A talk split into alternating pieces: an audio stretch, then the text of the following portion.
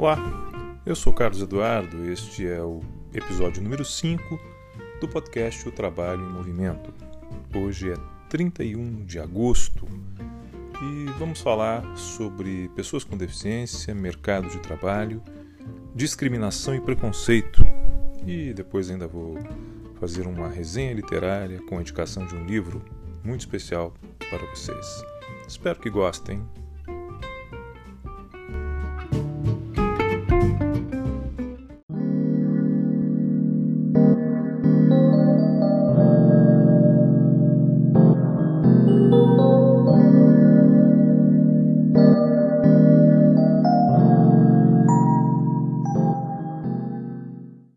O escritor Sérgio Porto publicou, na década de 60, três volumes de uma série do livro chamado FEBEAPA, Festival de Besteiras que Assola o País.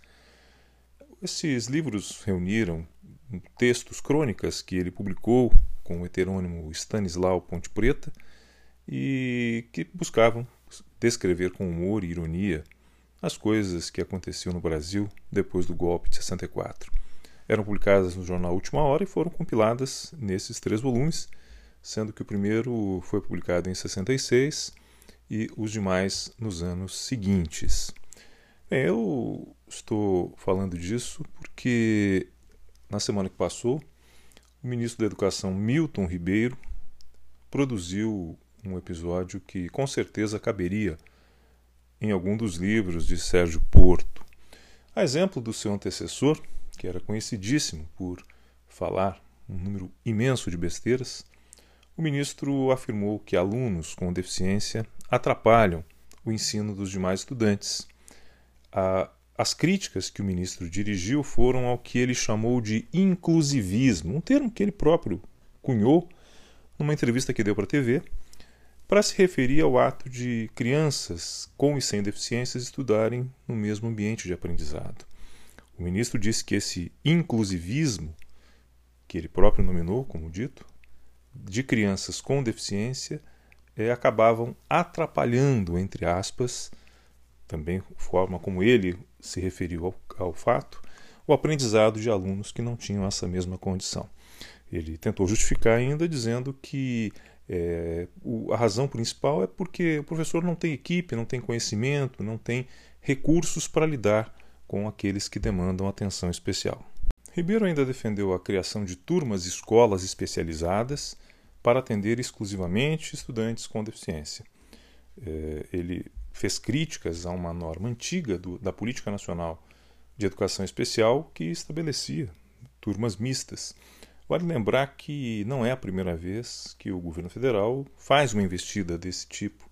Em outubro do ano passado, o presidente da República determinou por decreto que os governos federal, estaduais e municipais deviam oferecer instituições de ensino planejadas para atender educandos da educação especial e, segundo justificativa do próprio decreto, que não se beneficiariam no seu desenvolvimento quando incluídos em escolas regulares inclusivas, que porque eles apresentam demanda por apoios múltiplos e contínuos. Exatamente o discurso agora mais uma vez praticado pelo é, ministro da Educação.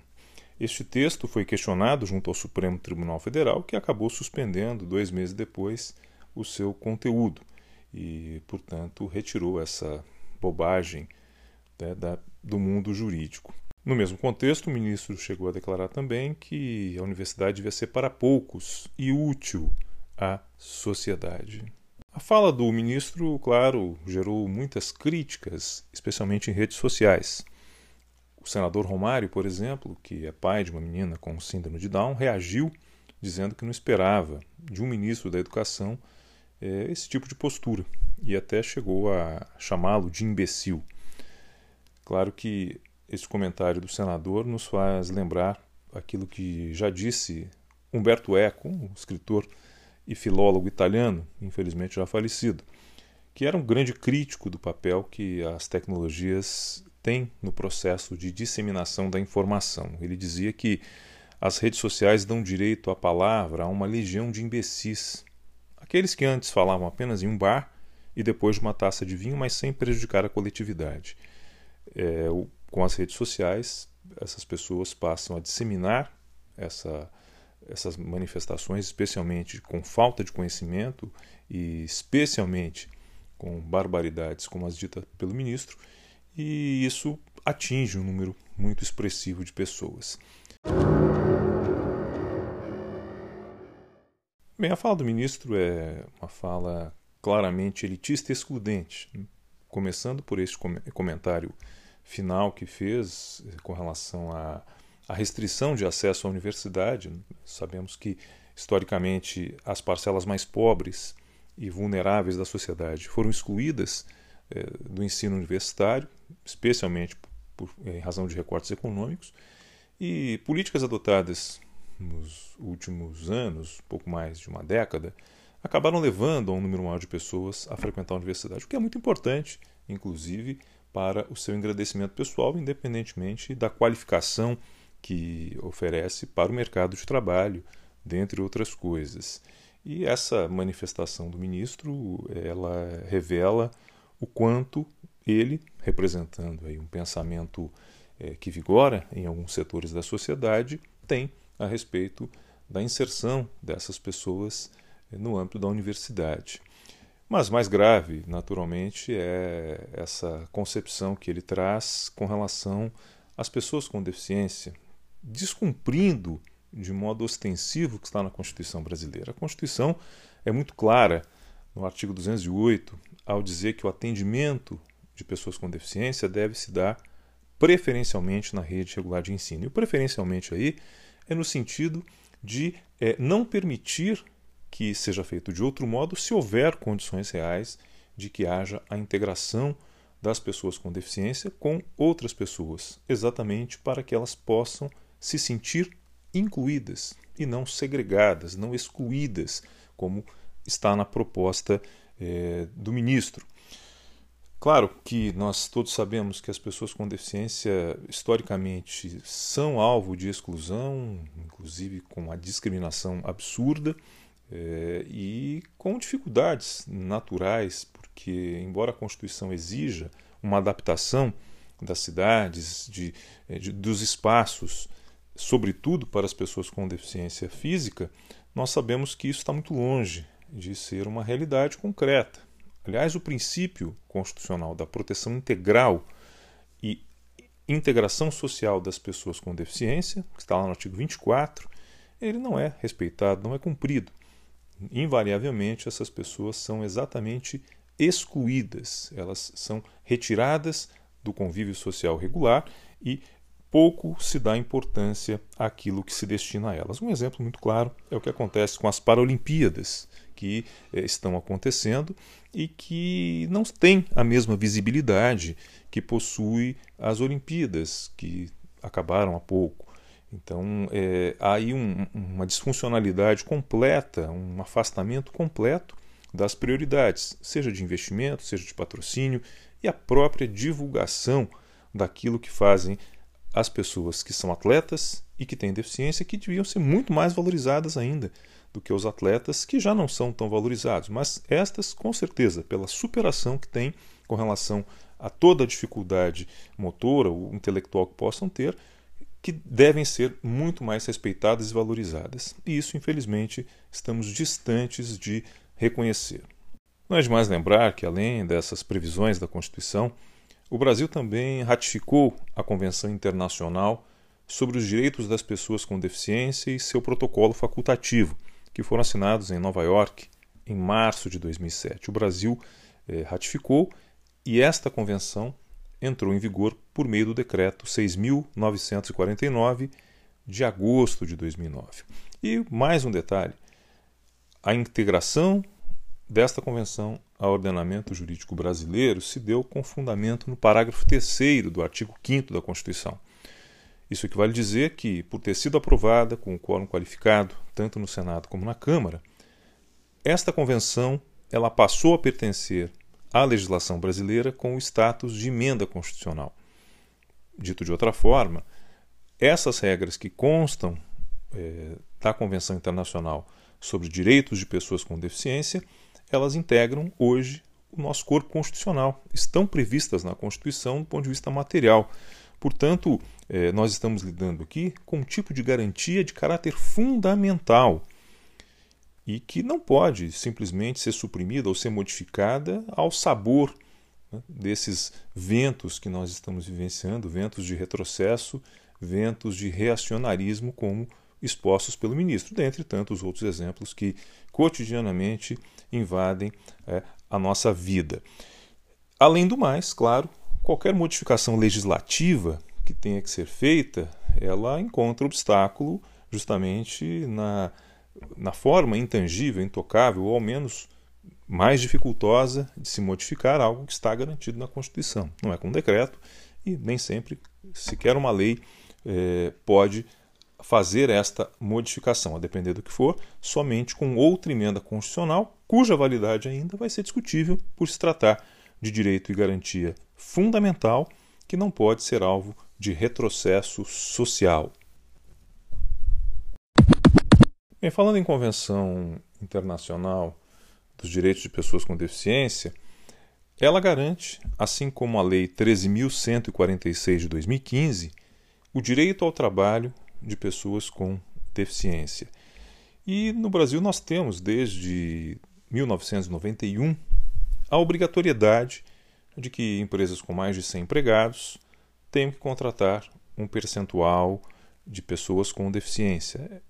A chamada lei de cotas. Né? A lei de cotas prevê exatamente esta necessidade em cumprimento àquilo que nós temos previsto na nossa Constituição, que é a proteção integral, como foi mencionado, à pessoa com deficiência, além de é, impedir qualquer tipo de prática discriminatória. Vamos lembrar que a Constituição, no artigo 37, já previa desde a sua origem uma reserva de percentual de cargos em empregos públicos para pessoas com deficiência e depois, três anos depois, foi aprovada a Lei 8.213, que num dos seus artigos, artigo 93, estabeleceu essas cotas a serem cumpridas para contratação de pessoas com deficiência.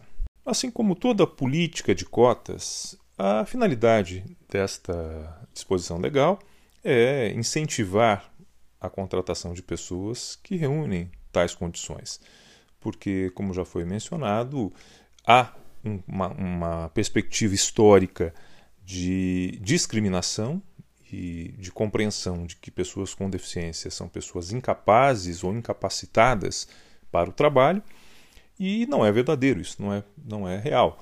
É, a solução que se buscou, que se encontrou, foi exatamente obrigar as empresas a criar cargos é, específicos voltados para pessoas com deficiência, de modo, inclusive, a modificar a cultura que se tem com relação ao uso da mão de obra de pessoas com deficiência. Porém, 30 anos depois é, da vigência, ou ao longo de 30 anos da vigência dessa lei, nós ainda vemos uma distância muito grande do cumprimento efetivo do que está previsto nela. É, segundo dados que nós conseguimos pesquisar, em julho de 2019, o Brasil tinha mais de 35 mil empresas que se enquadrariam nesta hipótese de contratação de cotas. É, isso representaria aí por volta de 750 mil postos de trabalho a serem ocupados por pessoas com deficiência, mas somente 48% destas vagas estavam preenchidas. Claro que houve uma evolução, porque se nós pegarmos os mesmos dados em 2009, nós observamos que na época havia apenas 28% de preenchimento. Houve então um incremento de 20 pontos percentuais ao longo de 10 anos. Porém, estamos muito distantes do ideal. Uma lei que vigora há 30 anos e que tem uma eficácia de menos de 50% é algo realmente a se lamentar.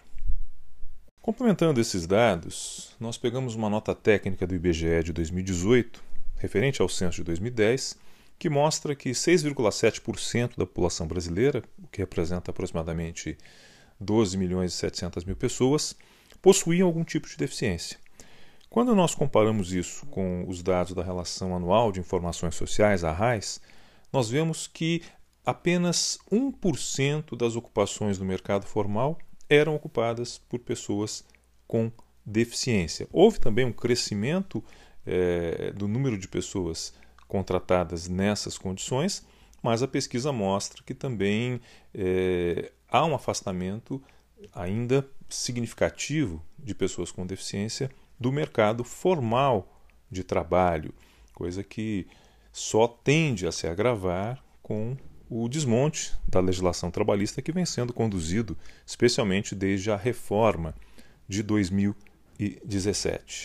Não podemos negar que houve uma evolução nesses dados, com um aumento é, significativo de contratações de pessoas com deficiência. Isso se deve especialmente à atuação intensa da fiscalização do trabalho, também da atuação do Ministério Público do Trabalho, que frequentemente ingressa com medidas judiciais visando obrigar as empresas a cumprir as cotas, e, claro, de decisões da Justiça do Trabalho que vão nesse sentido. Mas isso é, é temerário, porque, como dito, ainda há muita distância entre aquilo que é o ideal que está na lei e o que nós estamos concretamente realizando. Vale lembrar que a fiscalização do trabalho vem sofrendo muitas restrições à sua atuação, primeiro com a extinção do Ministério do Trabalho, que ocorreu em 2019, só foi recentemente é, reinstalado, e nesse período a fiscalização ficou completamente deficitária, né? inclusive com o esvaziamento de muitas funções fiscalizatórias, o que naturalmente dificulta a exigência do cumprimento da empresa. Sem uma fiscalização eficiente sobre o cumprimento, é muito difícil se buscar meios eficazes de fazer valer o que está previsto na legislação em termos de respeito às cotas de contratação de pessoas com deficiência. Pesquisadores que se dedicam a estudar o assunto é, identificam um grande desconhecimento por parte de gestores e profissionais de RH com relação à legislação, inclusive não sabendo exatamente que poderiam contratar pessoas com deficiência em outras áreas e não apenas em áreas administrativas. É claro que existem barreiras, inclusive arquitetônicas, para quem tem, por exemplo, é, algum tipo de deficiência motora, mas falta um conhecimento e um empenho maior das instituições, das empresas, no sentido de fazer com que os locais de trabalho sejam adaptados para receber esses profissionais, inclusive realizando, promovendo qualificação profissional para que possa se aproveitar, possa se extrair dessas pessoas grandes possibilidades de atuação. Né? Com certeza, muitos têm seus atributos que podem ser muito bem explorados e muito bem desenvolvidos dentro de uma empresa. Então, é, o que nós percebemos é que, além da falta de empenho de muita gente, há, claro, uma falta de conhecimento. E isso deriva, claro, da ausência de uma política pública relacionada ao tema. É óbvio que você jamais vai convencer quem quer que seja, ou vai convencer a sociedade, da importância da inclusão de pessoas com deficiência no mercado de trabalho, se houver discursos que reverberam isso que disse o ministro da Educação, por exemplo, com relação às crianças, aos adolescentes que estão em idade escolar e que têm eh, são portadoras de deficiência. Então, é, essas, é, é, essas manifestações institucionais vão exatamente no sentido contrário do que é desejável. O Estado brasileiro deveria fomentar as políticas de inclusão, inclusive incentivando a adoção de medidas para cumprimento das cotas é justamente para fazer com que haja uma naturalização do convívio das pessoas com deficiência no âmbito do mercado de trabalho, que isso não seja efetivamente uma exceção. Aliás, é, o que se sempre fala a respeito da necessidade das cotas é que o ideal sempre se volta para o dia que nós não precisemos mais de cotas para que seja cumprida a finalidade de integração total das pessoas com as suas devidas características, o ideal é que não haja cotas, mas enquanto nós não tivermos um processo de aculturamento e especialmente de compreensão da importância desta integração, as cotas cumprem um papel fundamental e ainda assim, como foi mencionado, não vêm sendo devidamente cumpridas. Mas ao contrário do que nós desejamos e coerentemente com essa ideia de desmonte do incipiente Estado social brasileiro, que mal começou a ser construído e já vem sendo destruído, especialmente nos últimos anos, é, nós temos um projeto de lei de autoria do governo federal que está desde novembro de 2019 no Congresso Nacional e que busca exatamente mudar tanto a lei de cotas como o Estatuto das Pessoas com Deficiência. E, dentre outras medidas, o projeto autoriza a substituição da contratação de pessoas com deficiência pelo recolhimento mensal de um valor por cargo não preenchido. Quer dizer, transforma-se uma política inclusiva em um instrumento arrecadatório ou um instrumento de monetização da obrigação. É evidente que isso não vai contribuir jamais com o fim do preconceito, com o fim da discriminação. Pelo contrário, para muitas empresas vai ser muito mais confortável pagar esta contribuição, ou qualquer nome que tenha isso, em troca de ter que contratar pessoas com deficiência que poderia, na sua visão tosca, dar mais trabalho ou gerar mais obrigações. Isso é um retrocesso quase que inexplicável, que se equipara, né, em grande medida, aquilo que foi defendido pelo ministro da Educação e que já foi proposto concretamente pelo governo federal. Então vejam que eh, quando nós falamos em retrocesso social e destruição do Estado social, eh, nós usamos como exemplo situações como essa. Né? Nós temos uma política instituída há 30 anos em respeito ao que está na Constituição.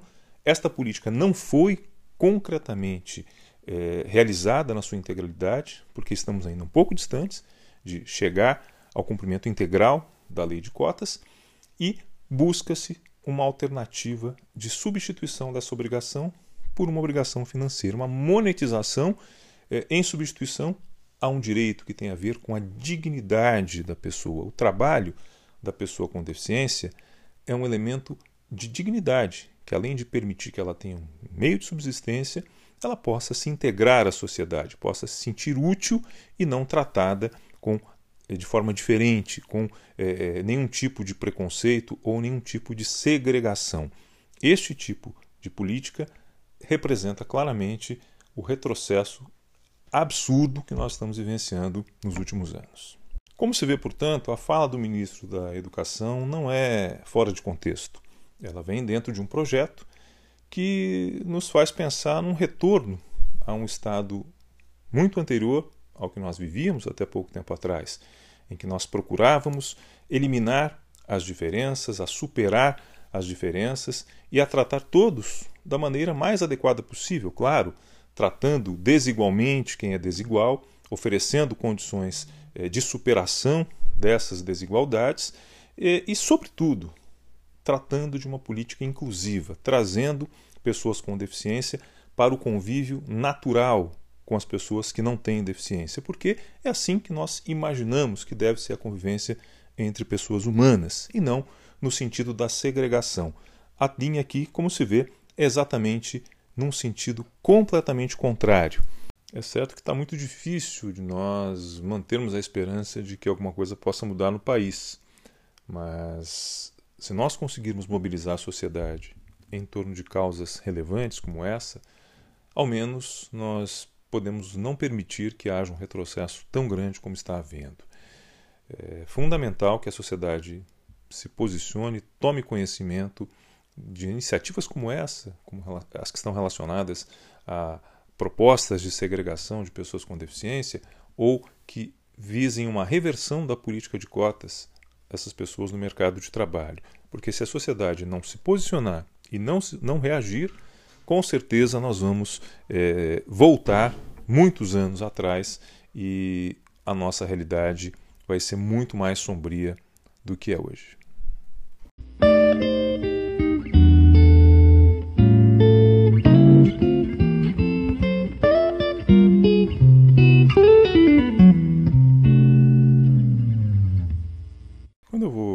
Escolher um livro para ler ou para comprar, eu costumo usar basicamente dois critérios. Claro, é, a não ser que seja um autor já conhecido, ou um autor que eu já sigo, já procuro as suas obras.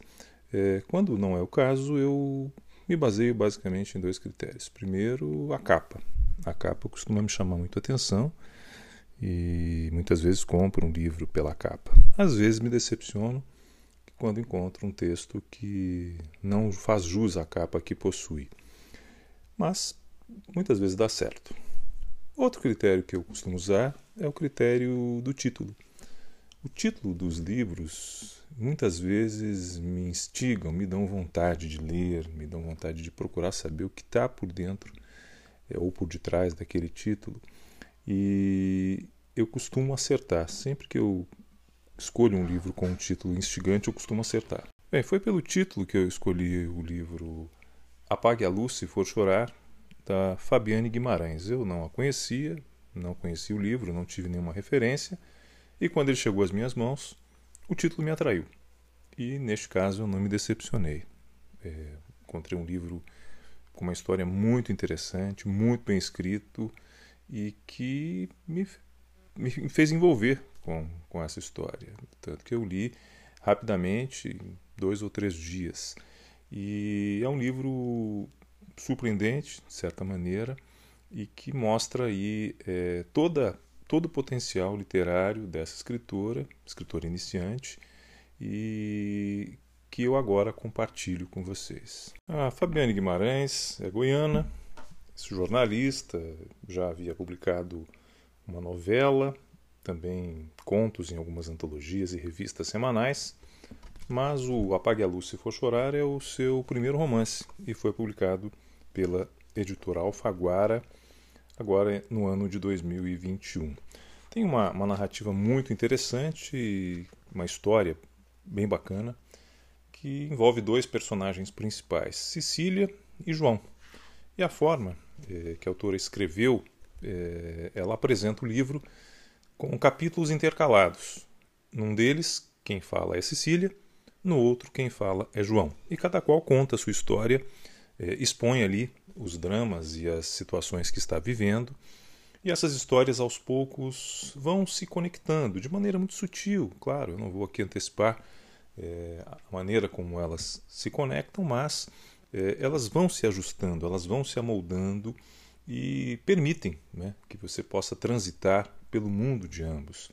É um, um texto com uma carga de dramaticidade bem grande, é, os personagens expõem essa sua condição, as, os seus dramas pessoais, as dificuldades que enfrentam, os seus próprios defeitos e tem inclusive uma consciência crítica sobre esses defeitos, mas no fundo eles são pessoas comuns, pessoas como todos nós que vivem felicidades, tristezas, dificuldades, momentos é, de maior, maior êxito e que dá uma, uma humanidade muito interessante para o trabalho e que talvez seja um elemento aí que nos aproxime cada vez mais da narrativa da autora. As cenas do livro são ambientadas principalmente em Brasília, onde viveu Cecília e onde vive João na época narrativa, e tem trechos que são vividos numa cidade do interior de Goiás, para onde Cecília foi para o velório de seus pais, que acabaram de morrer. Ela havia se mudado para o Rio de Janeiro e o livro começa, na realidade, com o retorno dela à cidade natal, onde ela viveu parte da sua infância e adolescência, eh, justamente em razão da morte dos pais. E ali ela começa a conviver com pessoas que tiveram relações com ela quando, era, quando ela era mais jovem e também conheceram seus pais, estabelecendo aí uma conexão em que ela busca montar o mosaico, o quebra-cabeça dos momentos que antecederam a morte dos seus pais. João mora em Brasília, onde é veterinário, e cuida sozinho de seu filho, que tem paralisia cerebral. Ele, o filho foi abandonado pela mãe e ele, desde criança, cuida sozinho do garoto. E além das atribuições normais de veterinário, ele faz algumas atividades eticamente um pouco questionáveis, mas isso se justifica na narrativa porque ele está procurando juntar dinheiro para realizar um tratamento experimental em seu filho para que ele possa ter uma vida mais confortável. E traz, né, então, essa, esse drama é, pessoal à tona também na dificuldade que é né, para se criar um filho, é, especialmente numa condição especial como a que ele possui. Como eu disse, as duas narrativas, as duas histórias, que são independentes, elas vão tendo ali um sutil entrelaçamento e acabam desembocando num final surpreendente, um final que eu não esperava, mas que gostei muito. É um livro muito bem escrito, com uma construção consistente, uma linguagem muito adequada. Tem mais uma coisa interessante: os capítulos que tratam de Cecília são narrados em primeira pessoa, e os capítulos que tratam de João são narrados em terceira pessoa. Para quem gosta de literatura, como é o meu caso, é interessante entender a técnica, né? uma técnica que vai oscilando aí a forma narrativa que, para quem realmente aprecia, faz muita diferença e atrai atenção. É um livro que é muito sensível, muito delicado, muito agradável de se ler e por isso recomendo a vocês. O livro é Apague a Luz Se For Chorar, da Fabiane Guimarães, editora Alfaguara. E eu vou deixar o link na descrição do episódio para quem quiser saber mais informações.